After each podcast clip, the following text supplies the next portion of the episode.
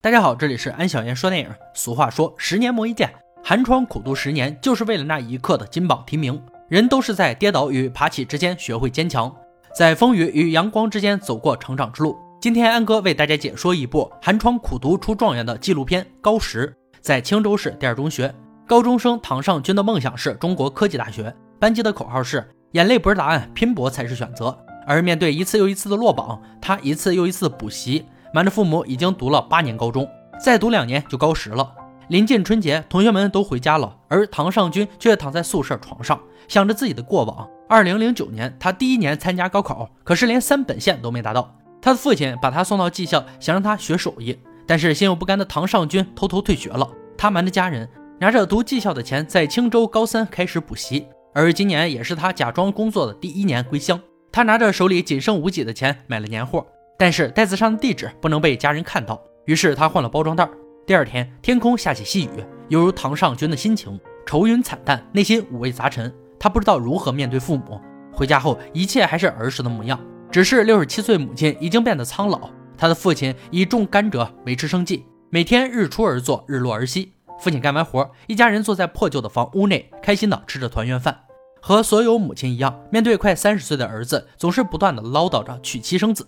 晚上，三人坐在火堆旁看着电视，画面幸福温馨。第二天，母亲在河边洗衣服，面对儿子的现状，有工作不愁吃喝，她还是很满意的，至少不用留在山村里种一辈子甘蔗。回来后，唐尚军给了母亲崭新的五百块钱，母亲犹豫后还是收下，高兴的乐开了花。父亲觉得儿子有了工作，家里的经济压力变小，就决定修建住了三十多年的房屋。这天，堂哥埋怨唐尚军打电话不接，他没有解释，只是默默的喝酒。因为只有他知道上学时没时间接。晚上，他坐在灶台旁弹唱自己的梦想，伴随着鞭炮声，新年到来，一家人坐在一起喝酒庆祝。有些喝多的唐尚军哭诉着，看着母亲满脸的银丝和脸上的皱纹，他真的害怕子欲养而亲不待。他只希望父母健健康康就好。唐尚军是家里最小的孩子，哥哥姐姐都已经成家生子，他给孩子们发着红包，而发下去却是一笔不菲的开支。时间过得很快，转眼初七了。唐尚军背着行囊离开家，又回到了学校。两个月后，距离高考还有三十一天，同学们都怀着紧张激动的心情，像复读机一样学习着。唐尚军一早就背诵着单词，吃饭是唯一能让他精神放松的时间。超越千人，拼一个春夏秋冬，换一生无怨无悔，这是所有学生的宣言。二零一四年，全国高考正式拉开帷幕，在严密的管控下，考试正式开始。虽然教育部规定学校不能办补习班。但不同层次的考生都有复读的理由，高考复读已经成为常态。正是因为复读生数量剧增，导致近年来高考人数居高不下。伴随着铃声响起，所有考试圆满结束，同学们欢呼雀跃着，终于放松了一直紧绷的神经。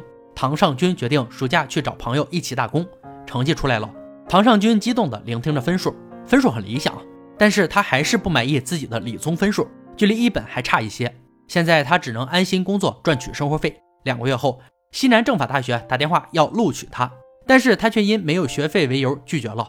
而电视上正播报着高考改革的新闻，也就是说，以后高考文理不分科，但有利有弊，这无疑增大了考生的学习量。唐尚军有一个同学吴善柳，他已经三十出头，却取得了青州二中今年的理科状元，成功考进清华大学，但却被指动机不纯，因为他也像唐尚军一样复考，几次考上重点大学都没去。而是继续努力复考清华。有人说他是为了上名校领取巨额奖金，但唐尚军接触过吴善柳，他绝对不像人们口中说的那样龌龊，只是坚持个人的梦想而已。唐尚军第一次考试三本线都没有达到，第二次刚超过三本几十分，第三次过了二本线但没有好学校，第四次超过二本志愿却没填好。今年已经是第五次，过了一本报了北京大学，却也没被录取。在打工期间有学校录取他。但他以各种理由都拒绝了。